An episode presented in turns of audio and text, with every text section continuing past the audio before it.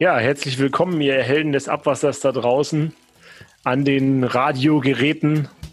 Wir grüßen euch wieder zu einer neuen Folge des Abwasser Talk und haben heute uns ganz besondere Sachen überlegt und äh, ja, Daniel. Hey Klaus, ich muss wieder immer wenn du anfängst zu sprechen, muss ich lachen, weil diesmal merkt man wirklich die Soundqualität, die sich verändert hat bei dir. Du hast gelernt, das Mikrofon umzudrehen, sodass es jetzt ordentlich klingt. Ich bin stolz auf dich. Also willkommen zu Folge 7. Herzlich willkommen auch von meiner Seite aus. Daniel, wie fandst du eigentlich meinen Post zu den 100 Followern? Ich weiß gar nicht, ich weiß gar nicht mehr, was das war. habe mir so viel Mühe gegeben, weißt du, echt. Was ja, war das nochmal? Ich habe extra, ich hab extra mit so, den 100, so ein, mit den 100, 100 ne? Kilometer ja, so 100 aufgehoben, weißt du, wir haben ja. die 100 vorbei und jetzt darf man Vollgas geben bis unbegrenzt. Da habe ich gedacht, das Gefühl, was man auf der Autobahn hat, weißt du, wenn du an den 100 vorbei bist und dann Vollgas geben darfst, ist so ein geiles Gefühl. Und genau so haben wir uns gefühlt, als wir die 100 überschritten hatten bei den Followern. Ja. hast du diesen Effekt gesehen, diesen komischen Regenbogen-Effekt außenrum? Ich fand das so sensationell. Das war gut gemacht. Weißt du, wie ich mich gefühlt habe? Als wenn ich halt ähm, im, im Trabi sitze oder ich sag mal im Golf, im Golf. Und ich drücke dann, wenn die 100 aufgehoben ist, praktisch aufs Gaspedal und will dann hochbeschleunigen. Wir müssen jetzt genau diesen, diesen Wandel machen vom Golf zum Porsche mit der Wasserwirtschaft. also meinst du dann, meinst du, dass wir dann, dass dann die, die, die Leute alle sagen, Trabi ist der neue Porsche? Das meine ich damit nicht. ich habe deine Metapher nicht verstanden, ey, echt mal. Ey, ich habe für den Post habe ich bestimmt eine Stunde gebraucht, ey, Leute. Quatsch, Doch, ja, ja. Vor allem jetzt mal dein ich habe, ich immer meine Schwieger, äh, meine Schwägerin gefragt, ja, die postet so viel bei Instagram, die hat bestimmt 1000 Follower, da sage ich, ja, wie mache ich denn das jetzt, dass der Text da drin ist und so. Oh Mann, ey. Oh Mann. Dann habe ich, hab ich gesagt, jetzt muss ich hier irgendwas mit Follower schreiben. Wie kriege ich denn da Follower rein? Und dann habe ich diesen Effekt gesehen, wie die 100 dann so mit Regenbogen außenrum ist. Oh, sensationell. Sensationell, es hat Spaß gemacht. Okay, das beruhigt mich. Also ihr werdet in Zukunft noch professionellere Posts von uns kriegen.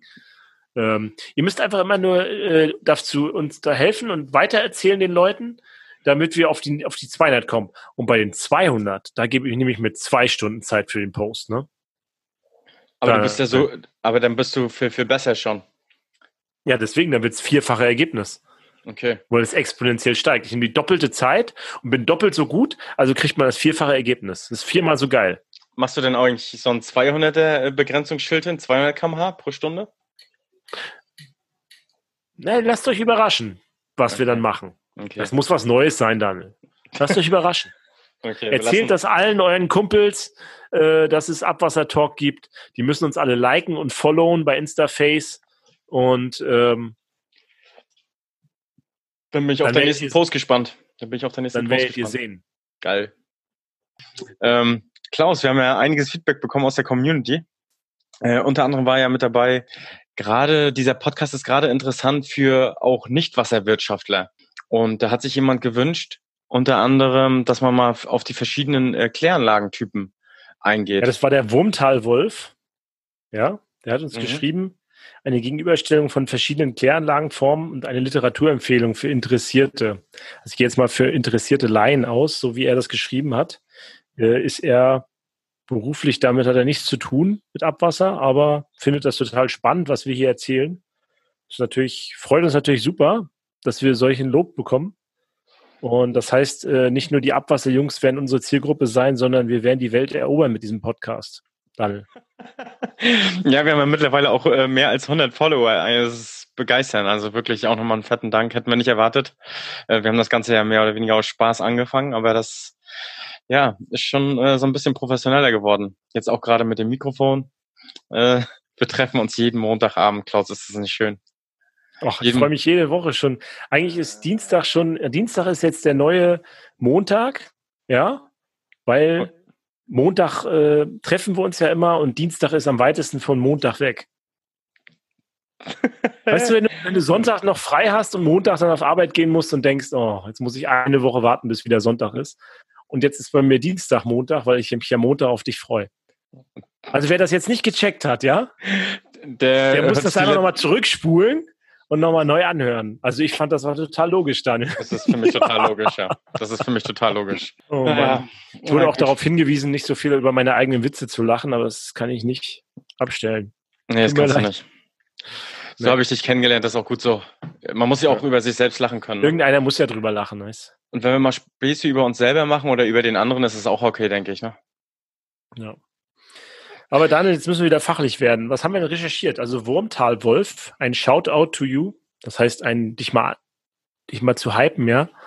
Du hast uns hier geschrieben, wir müssen jetzt Kläranlagentypen aufzählen. Und da hat Daniel was rausgesucht. Erzähl mal. Ich muss mal kurz noch eine Anekdote erzählen. So, ähm, okay. weil ich das echt total interessant finde. Ähm, vielleicht kann ich das dann auch noch mal kurz von mir erzählen. Ich bin ja ursprünglich auch gar kein gelernter Wasserwirtschaftler oder ähnliches. Ne? Ich habe ja die Begeisterung erst mit dem Job praktisch bekommen. Und ähm, da habe ich mal so einen schönen Grundlagenkurs gemacht. Das war gleich innerhalb von den ersten paar Monaten, wo ich, wo dann auch die DWA, wir kommen ja heute auch nochmal wieder zu der KA, zu den ganzen News und so weiter, ähm, wo von der DWA in Sachsen angeboten wird, so einen Grundkurs zu besuchen. Ne? Ähm, der geht dann über zwei Tage.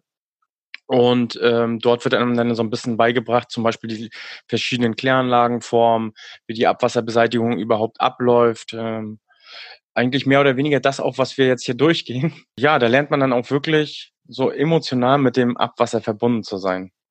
Und da besichtigt man dann auch zum Beispiel eine Kläranlage, die in Dresden. Ja, so ist man herangeführt worden. Das war echt cool.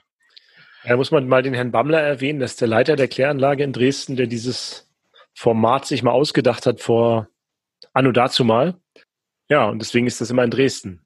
Genau heißt der Kurs Wasserwirtschaft, nee, Abwasser für, für Nichtwasserwirtschaftler, ne? oder wie heißt das genau? Warte mal, so war das glaube ich nicht, ne? Wasserwirtschaft für Nichtwasserwirtschaftler, oder? Ja, ja, Abwasserwirtschaft für Nichtwasserwirtschaftler, so war das. Ja, genau. Das ist einmal im Jahr, kann man das mitmachen und wir schicken da ja von Unitechnics aus immer unsere Leute, da gucken wir mal hinter die Ohren, ob da grün ist. Und wenn da grün ist, dann müssen die nach Dresden und werden vom Herrn Bammler dann ausgebildet. Man kriegt ja auch was Gutes zum Mittagessen, habe ich gehört, in der Kantine. Und Dresden ist ja immer eine Reise wert, ne? Gerade genau. wenn man macht ja auch eine Abendveranstaltung, ist da auch irgendwas Abendveranstaltungsmäßig dabei? Nochmal? Na klar, na klar. Okay. Da man, muss ja man muss natürlich auch mal erstmal ein bisschen Abwasser produzieren, um davon darüber zu lernen. Und wo habt ihr Abwasser produziert? Wo wart ihr dahin? Ich weiß nicht mehr, wie die, wie die Kneipe hieß. Oma, Opa, ich habe keine Ahnung. Gibt's doch da, ne? Da war ich auf jeden Fall schon mal. Wahrscheinlich irgendwo in der Nähe vom, von der Frauenkirche in Dresden. Also es ist immer eine Reise wert, äh, nach Dresden und den Kurs mitzumachen, wer da Laie ist und sich weiter informieren will. Ja, aber was habt ihr denn da gelernt? Erzähl mal, was für Arten von Kläranlagen hast du denn da gelernt? Also ich weiß nicht mehr, ob ich das direkt da gelernt habe, aber was mir gerade noch so ursprünglich einfällt, ist, es gibt ja äh, den Emscher Brunnen. Ich glaube, damit hat man alles begonnen, oder? So ja, mit dem Rostocker Kübel hat alles begonnen. mit dem Rostocker Kübel, den man in keiner Quelle im Internet findet, sondern den du mir nur durch deine Studienaufzeichnung gezeigt hast gerade. Ähm, ja, in der Uni Weimar habe ich das beigebracht bekommen. Rostocker Kübel, damit wurde die Kacke quasi eingesammelt und dann auf die Felder verteilt früher. Das ist auch klar belegt in einer Quelle hier von 1896. Habe ich extra rausgesucht für dich. Danke, begütig.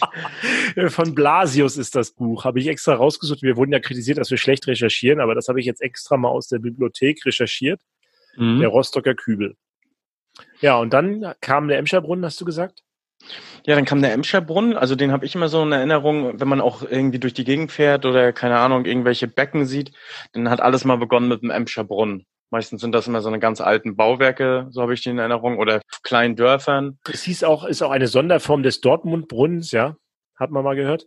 Und äh, der Schlamm setzt sich unten ab und wird dann regelmäßig abgezogen. Und das Reinigungs ist anaerobe Reinigung. Äh, das heißt, unter Luftausschluss futtern die Bakterien oder futtern die Bakterien den Kohlenstoff raus aus dem Abwasser. Und äh, das stinkt auch ganz schön, weil der Schlamm dann immer abgezogen wird. Das ist Faulschlamm. Und ja, aber eine gewisse Reinigung wird auf jeden Fall schon mal erzielt. Ja. Ich, habe das so verglichen wie so ein Latte Macchiato. Kann man das, kann man das vergleichen? Also ich ist auch braun. und, und, unten habe ich meine Milch. Ne, die ist etwas schwerer natürlich. Die, die fülle ich zuerst ins Glas, dann schäume ich die auf. Dann bildet sich halt oben Schaum, also eine Schaumkrone und unten ist dann halt die flüssige Milch. Und dann gebe ich den Espresso ja hinzu. Und dieser Espresso vermischt sich dann teilweise schon mit der Milch unten. Aber es bleibt erstmal, bevor man umrührt, immer noch so oben diese Espresso-Schicht, diese dunkle Schicht. Ist natürlich ne, assoziierbar mit Abwasser, aber ist natürlich kein Abwasser. Ja, das oben wäre das Fett, der Schaum wäre das Fett und unten wäre der Schlamm. Und in der Mitte hast du das gereinigte Abwasser. Okay, der Espresso ist praktisch weg. Unten den Schlamm ziehst du raus und der Rest bleibt übrig. Feinstes, okay. tolles Wasser. Fast schon wieder Trinkwasser. Mm, oder ein Espresso. Oder ein Espresso. Ich werde jetzt immer an Espresso, an, an Latte Macchiato denken, wenn ich ans nächste Klärbecken komme. Ist auch so braun, ne? Naja, okay, Daniel. Super. Okay. Ja, also den Emscher ist auch versaut. Ich trinke ab jetzt nur noch Tee. Danke. So. Irgendwann wird Wie alles. Geht's weiter? Wie geht's weiter? Komm, erzähl mal weiter. Ja, das ist der Emscher Brunnen. Ne? Mehr würde ich dazu jetzt gar nicht sagen wollen. Dann habe okay. ich immer noch so im Kopf, ähm, gibt es SB, SBR-Kläranlagen. Hm. Ähm, Was, wofür steht SBR? Sequence Batch Reactor, SBR. Batch? Richtig, Daniel. Okay. Sequence Batch Reactor. Genau. Sequence Batch Reactor, okay. Und ähm, ja, da passiert einfach Folgendes, da fließt das Abwasser rein und die gesamten Reinigungsprozesse mit B, also Deni-Phase, Nitrifikationsphase, passiert alles in einem Becken. Deni Muss man dazu sagen, vielleicht wer die einzelnen Prozesse jetzt nicht unbedingt versteht, der kürzt sich einfach die vorige Folge an, die Folge 6. Da ging es um die einzelnen Verfahren. Auf die einzelnen Verfahren gehen wir jetzt nicht im Detail ein. Die haben wir im letzten Podcast schon behandelt. Jetzt geht es eher so um welche Typen, ne? Genau. Also die, ist das ungefähr richtig beschrieben? Also da fließt alles in einem Reaktor rein, dann äh, wird der Reaktor teilweise belüftet, dann setzt er wieder über eine bestimmte Zeit aus, dann kommt äh, das Wasser wieder in einen anaeroben Zustand und dann wird er wieder belüftet, bis das Wasser die Konsistenz erreicht oder den Zustand erreicht, dass sie praktisch äh, ein Auslauf passiert. Ja, genau, so kann man es ungefähr beschreiben. Also du hast ein Becken, in dem alle Prozesse gleich, also nacheinander ablaufen. Ne? Also das erste ist der mechanische Reinigungsvorgang, der passiert meistens außerhalb, dann wird das Rohabwasser dort eingefüllt, dann hast du die Belüftungsphase. Dabei wird ähm, ja, wird es, werden die, werden die, ähm, das Ammonium in Nitrat umgewandelt, dann lässt du das Ganze wieder stehen, unbelüftet, dann hat, äh, auch mit, mit Rühren ähm, teilweise, hast die anaerobe Phase oder anoxische Phase und dann wird das Becken wieder geleert und wieder neu befüllt. Der Unterschied dazu ist dann die, der nächste Typ, ne? Der nächste Typ ist dann die, die, was, das, was wir halt heute so kennen mit den ganzen Becken, ne? Übrigens nochmal einen großen Nachteil, den ich jetzt hier mal in Norddeutschland bei diesen SBR-Kläranlagen äh, gehört habe, ist, die wurden damals halt immer auch viel zu groß geplant, weil man ja immer noch diesen Einwohnerschub und Boom äh, erreichen wollte. Und dann stehen die hauptsächlich leer. Und äh, da hat man meistens zwei, drei Becken und eins steht immer leer. Und das leere Becken wird dann immer äh, für Zwischenspeicher benutzt bei, bei äh, Starkregenereignissen oder ähnliches. Wenn ich viel Fremdwasser dann auf meine Kläranlage habe, wird das dazwischen gespeichert, weil das ja der größte Nachteil so ist, den ich jetzt bisher von Kläranlagenbetreibern gehört habe, dass diese SBR-Kläranlagen äh, sehr, sehr regenwasseranfällig sind. Dann, wenn ich viel Fremdwasser in meinem Kanalnetz habe, dann äh, kann mir schon mal so eine SBR-Anlage umkippen. Und mhm. das ist so das größte Problem, um diesen Gewässerschutz dann wirklich aufrechtzuerhalten. Da haben was wir natürlich einen Vorteil. SBR? Was ist der Vorteil? Warum sollte man sowas machen? Also ich würde auf jeden Fall sagen, so von der Optik, wo ich denn schon mal war und welche gesehen habe, dass wir oder dass die Betreiber einen kleinen Bauraum eigentlich haben. Das weil ja die gesamten Prozesse in einem Becken äh, geschehen können, habe ich einen geringeren Bauraum insgesamt eine Fläche. Richtig, Daniel. Krieg 1000 Punkte jetzt. 1001 Punkt. Okay. Was wäre denn noch eine, äh, noch eine Art, eine Kläranlage? Erzähl doch mal. Jetzt richtig. Ja, ein Vorteil vielleicht noch kurz vom Sequence Batch ist auch, dass du die Prozesse nicht so träge sind. Also du kannst sie sehr gut steuern, du kannst ähm, sehr schnell reagieren, wenn im Abwasser was passiert und kannst dann einfach die Belüftungsphase ein bisschen länger laufen lassen. Äh, das ist natürlich in einer äh, Kläranlage, die jetzt durchlaufend ist, etwas schwieriger und etwas träger. Ähm, dafür sind die aber auch nicht so anfällig. Also wir kommen jetzt zu, der, zu dem, was man landläufig so oft äh, bei den meisten Kläranlagen in Deutschland kennt, und zwar diese vielen Becken, die man hat. Na, wir haben ja was von Schnecken gehört, archimedische Schnecken beim Samuel letzte Woche, wo das Wasser erstmal gehoben wird und das Wasser läuft dann im Freispiegel, also durch die Gewichtskraft des Wassers einfach bergab durch die verschiedenen Becken und vermischt sich in den Becken immer wieder mit den mit dem vorhandenen Schlamm, der da schon drin ist. Ne? Also wir haben ein Becken extra für, für die ähm, Belebung, ein Becken für die äh, Denitrifikation, ein Becken zum Absetzen. Und alle Prozesse auf der Kläranlage laufen quasi gleichzeitig ab. Das ist der Vorteil ähm, von so kontinuierlich durchflossenen Kläranlagen. Ne? Dass ich habe ich hab nicht so eine Anfälligkeit auch für verschiedene Schwankungen, weil ich das sehr gut ausgleichen kann äh, in diesen Kläranlagen. Es ist aber auch sehr träge, bis ich dann die Biologie auf bestimmte Veränderungen, die ich umsetzen will, einstellen kann. Ne? Das hat alles Vor- und Nachteile. Ähm, man kann natürlich dann die Prozesse in den einzelnen Becken ähm, lang, langsam und kontinuierlich irgendwann einstellen auf ein gutes Gleichgewicht und äh, muss nicht so viel steuern an dem Ganzen. Ne? Es ist also nicht so anfällig für Zulaufschwankungen und so weiter. Das ist der Vorteil von so kontinuierlich durchflossenen Kläranlagen. Mhm. Vielleicht äh, Wurmtal-Wolf Vielleicht ist das nicht das, was du dir vorgestellt hast, aber ähm, ähm, diese Einteilung der Kläranlagen macht man in Deutschland eher nach, nach den äh, einzelnen Stufen, wie die ausgeprägt sind. Ne? Also, ja, letztes Mal von den vier Stufen des Abwassers gesprochen. Stufe eins bis vier, also eins mechanische Reinigung, zwei biologische Reinigung, dritte die chemische Reinigung und die vierte ist die Spurenstoffelimination. Und ähm, oft äh, unterscheiden sich die Kläranlagen einfach, wie viele Einwohner hängen da dran, welche äh, Industrie hängt an der Kläranlage auch dran, die spezielles Abwasser bringt. Ist es ein Mischsystem, Trennsystem? Habe ich sehr viel Fremdwasser im System und so weiter? Und auch wie ist die Geografie des, ähm, des ganzen Abwassersystems? Also es, deswegen ist keine Kläranlage gleich. Und man unterscheidet dann einfach zum Beispiel, haben die einen Stabrechen oder ein Siebrechen oder ein, was weiß ich, für ein Rechen oder wie sieht der Sandfang aus und so weiter. Also es ist oft ein Zusammen, Spiel verschiedener Komponenten, die irgendwie zusammengeflickt werden. Also was heißt zusammengeflickt, sondern zusammengestellt werden von Ingenieuren. Und deswegen gibt es eigentlich nicht so die Standardkläranlage, sondern jede Kläranlage ist immer unterschiedlich.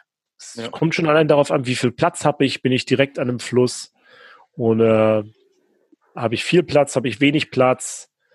Habe letztens sogar gesehen, man hat zweistöckig gebaut in Leipzig, glaube ich. Da ist die Kläranlage direkt im, im Stadtpark ne, nicht weit vom, vom Stadion von den Roten Bullen weg. Und da ist kein Platz mehr weiter. Also bauen die jetzt in die Höhe.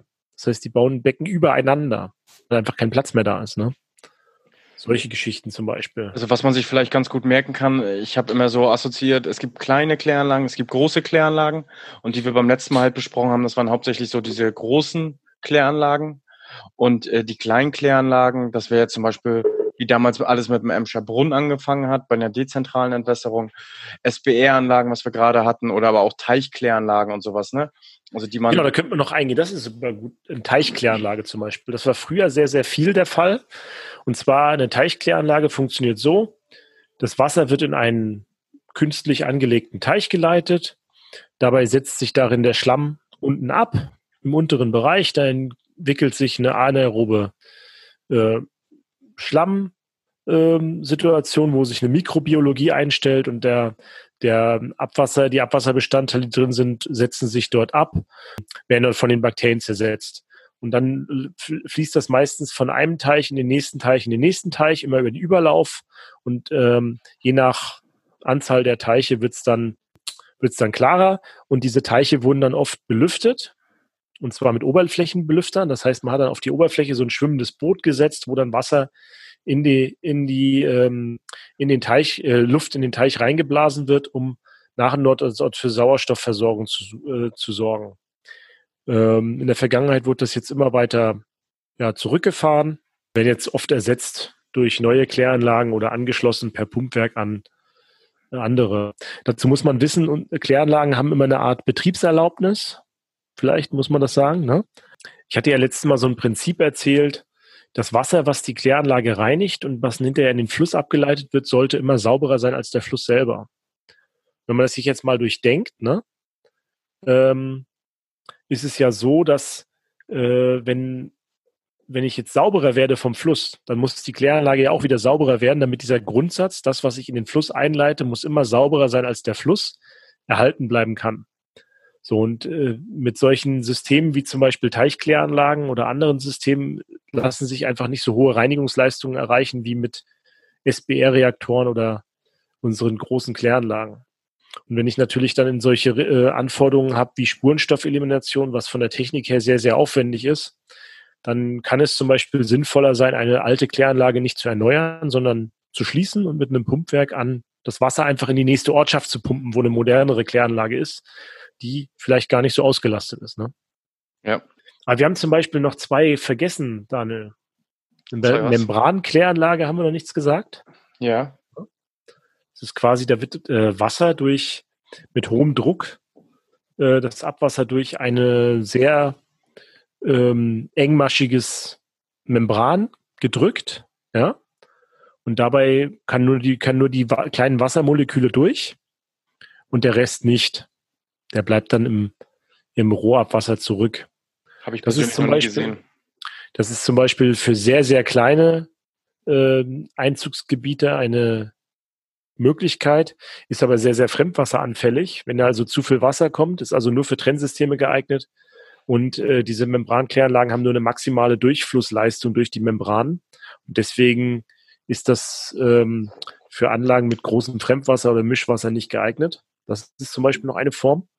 Und was haben wir noch vergessen?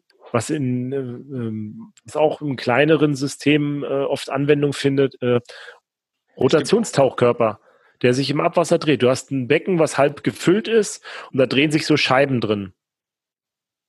Mhm. Und auf den Scheiben sitzen die Bakterien drauf. Mhm, Kenne ich nicht.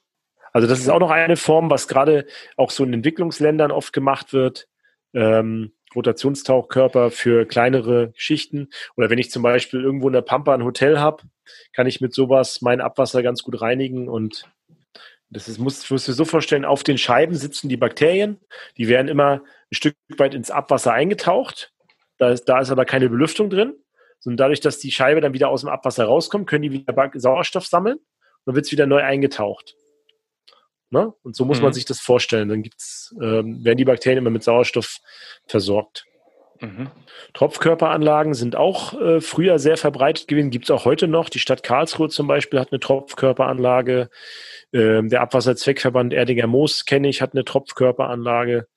Äh, ist also an vielen Stellen immer noch verbreitet, hat den Vorteil, dass es sehr energieeffizient ist und äh, ja, sehr, sehr gute Abbauleistungen halt auch äh, schafft. Ne? Also das muss man sich vorstellen wie ein großer Turm, der mit äh, Lavagestein oder sehr porösem Gestein gef äh, ähm, gefüllt ist und immer mit Abwasser, mit Rohabwasser, äh, mit so einem, einem Art Propeller, weil der über dem äh, über dem Tropfkörper sich dreht, immer mit Abwasser befüllt wird. Und dadurch fließt das Abwasser durch dieses Gestein durch.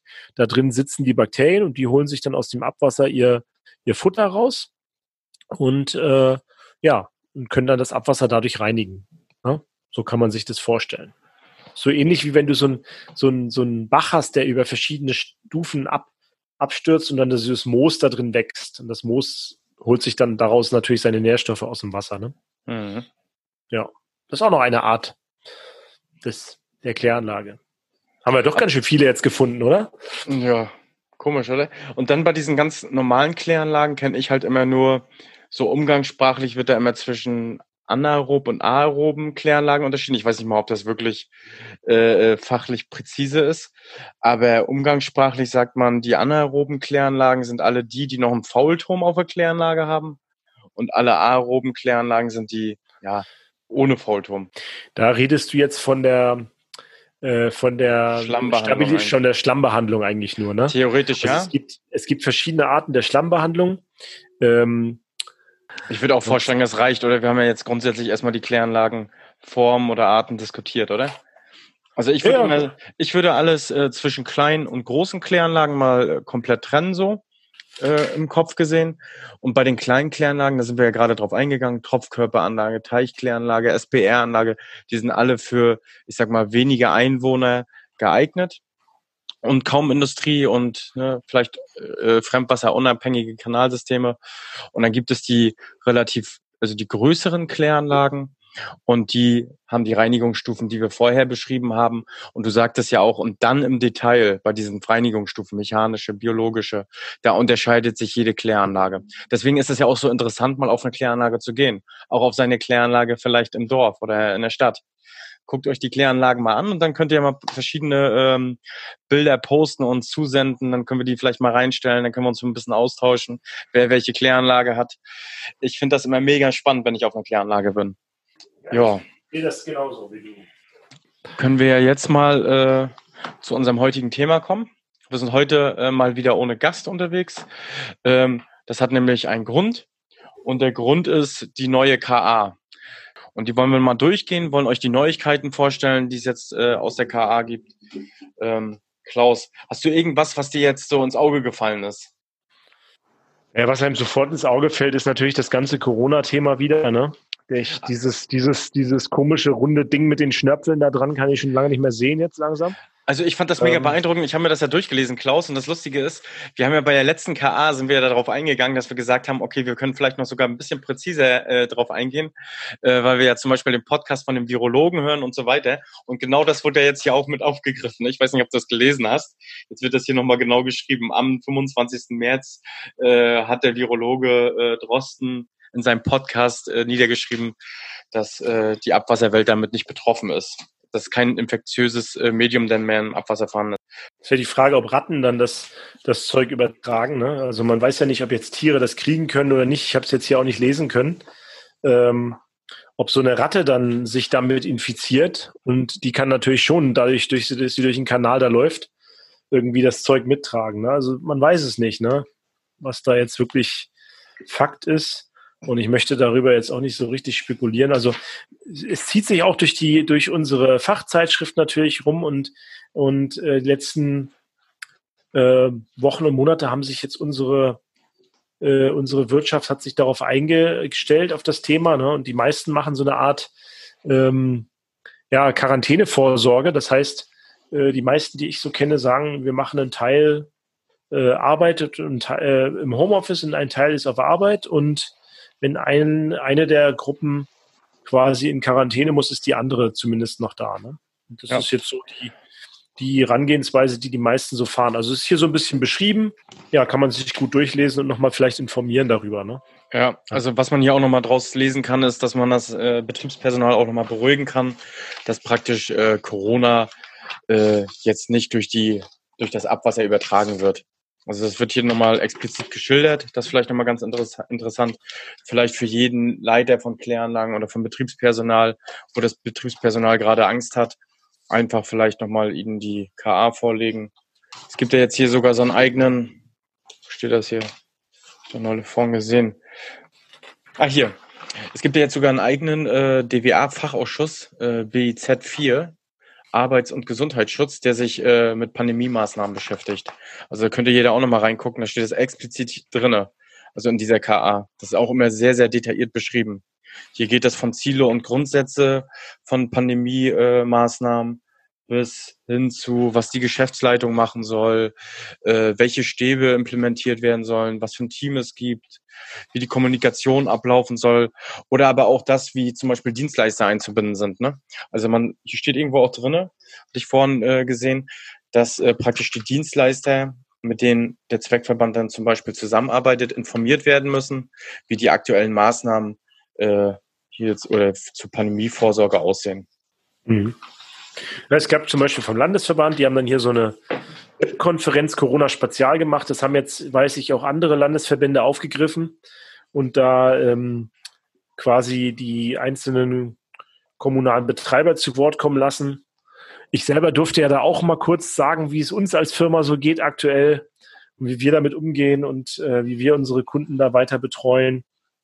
Und wer sich das mal anschauen will, kann auf der Seite von der Landesverband Baden-Württemberg mal schauen. Da sind die noch drauf. Bei Minute 38 bin ich irgendwie zu sehen, habe ich gelesen irgendwie. Habe ich, habe ich mal 40 Sekunden was erzählen dürfen. Ein Star im Internet. Ansonsten, was steht hier noch drin? Ah, hier. Ähm, welche Seite ist das? Ich gucke gerade mal. Rattenbekämpfung. Hatten wir ja auch schon als Thema. Ähm, Seite 358. Hast du ja schon durchgelesen.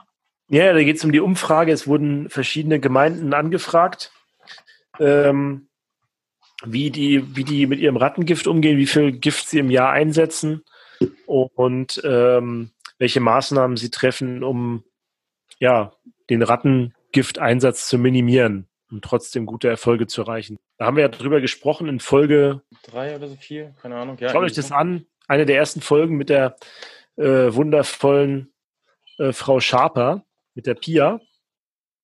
Und das könnt ihr euch mal durch äh, anhören. Da haben wir dann ein bisschen über die Hintergründe gesprochen. Und hier geht es halt darum, äh, wer nutzt Köderstationen, wer nutzt welche Köder, in welchem Land wird wie viel ähm, äh, eingesetzt. Und man sieht hier, die Bayern haben am meisten geantwortet, 107 Antworten sogar. Mhm. Und im Norden war man faul zu antworten. Naja, in Bremen und Hamburg kann ja nur einer antworten. Ne? Wollte ich gerade sagen, das passt schon. das passt schon. Ein bisschen Aber unfair, ne? MV äh, hat hier nicht so richtig gut geantwortet. Brandenburg ja. auch nicht. Also vier, vier Antworten kamen da nur zustande. Insgesamt hatte ich gelesen, äh, ungefähr ein Viertel der Bevölkerung, beziehungsweise von den Kanalnetzbetreibern, die 25 Prozent der Menschen in Deutschland versorgen. Oder entsorgen, besser gesagt. Ja, dann geht es hier ein bisschen um, um, vierte, äh, um, um Arzneimittel im äh, Abwasser. Das habe ich mir mal durchgelesen. Da geht es eigentlich darum, dass, dass die ähm, dass Information der Bevölkerung schon dazu führt, dass weniger Medikamente im Abwasser landen. So. Also das ist schon mal gut. Dann ist hier Werbung drin, kann ich nur mal empfehlen, jedem von der KA für das Fernstudium Wasser und Umwelt. Und das machen sowohl die Universität in Hannover als auch die Universität in Weimar. Und ich kann das nur empfehlen, das ist jetzt mal Werbung. Wir werden nicht bezahlt, übrigens dafür. Aber ich habe da zum Beispiel mein Fernstudium gemacht. Ähm, äh, wo man auch alles das, was man jetzt so hört, auch lernen kann. Ne?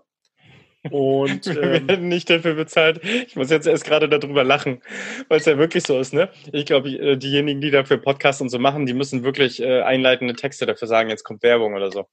Ach so. Also dadurch, also dadurch, äh, nee, da, aber, aber, dadurch, dass wir dafür nicht bezahlt werden, müssen wir da auch keine Ansage, glaube ich, machen. Nee, wir werden nicht bezahlt. Wir werden auch von der KA leider nicht bezahlt, obwohl wir hier Werbung für die machen, dass das eine tolle Zeit schon ist.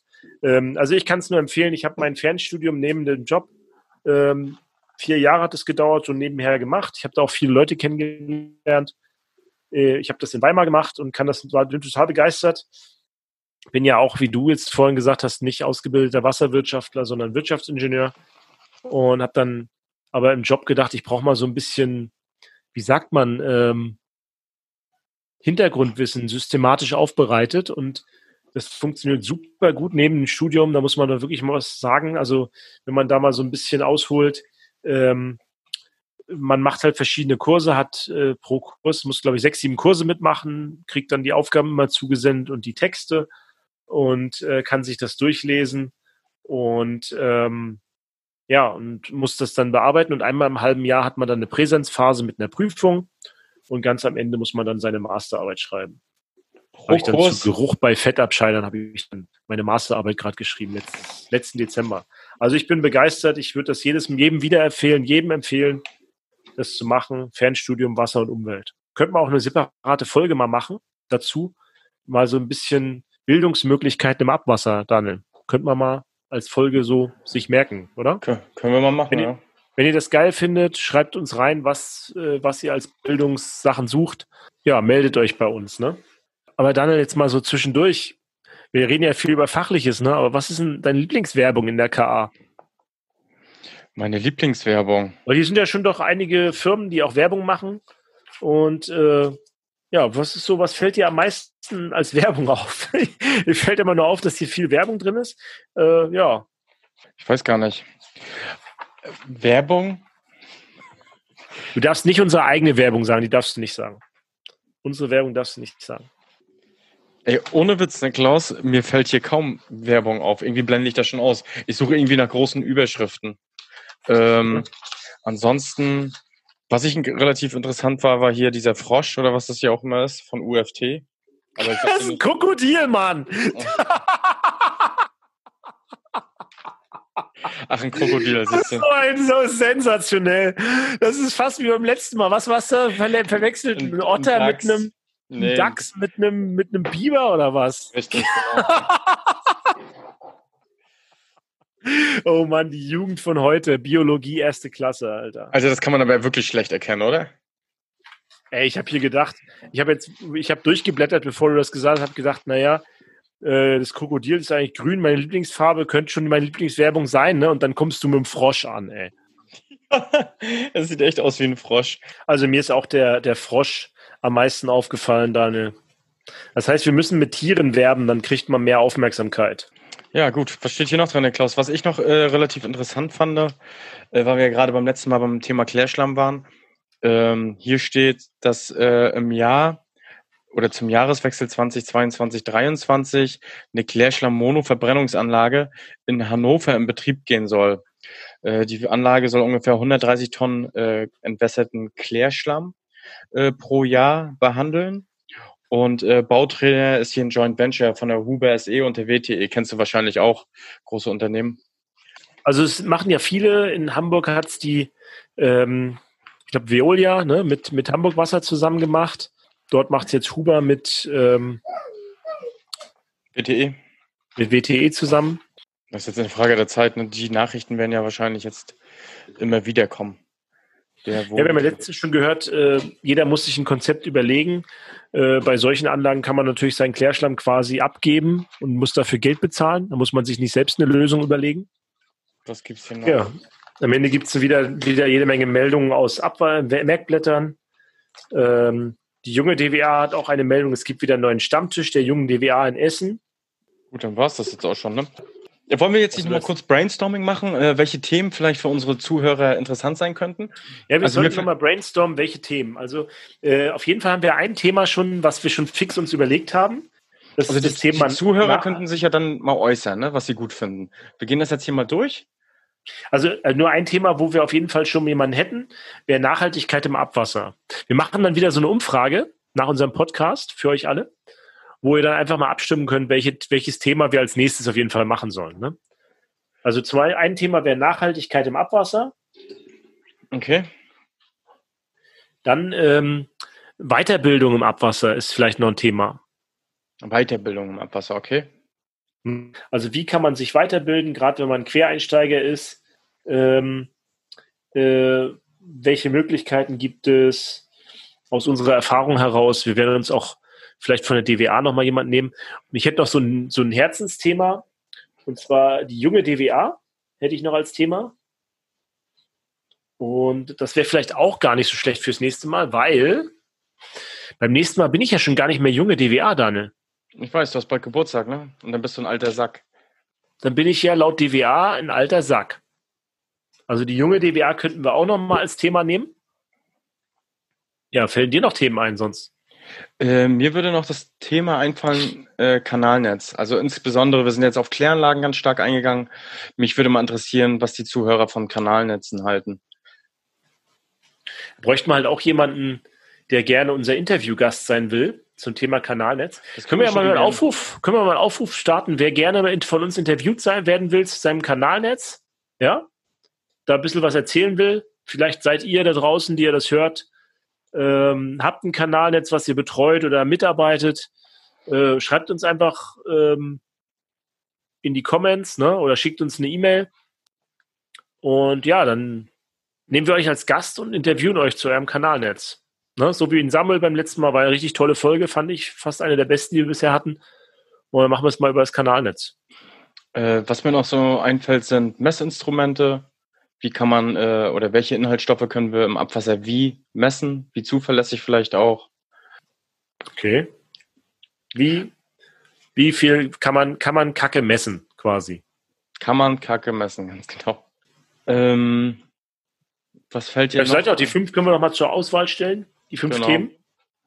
Und je nachdem, wer, wer welcher da am höchsten ist, den nehmen wir dann als Thema vielleicht beim nächsten Mal. Also ich habe jetzt hier stehen Nachhaltigkeit, Weiterbildungsmöglichkeiten, junge DWA, Kanalnetz und Messinstrumente. Okay.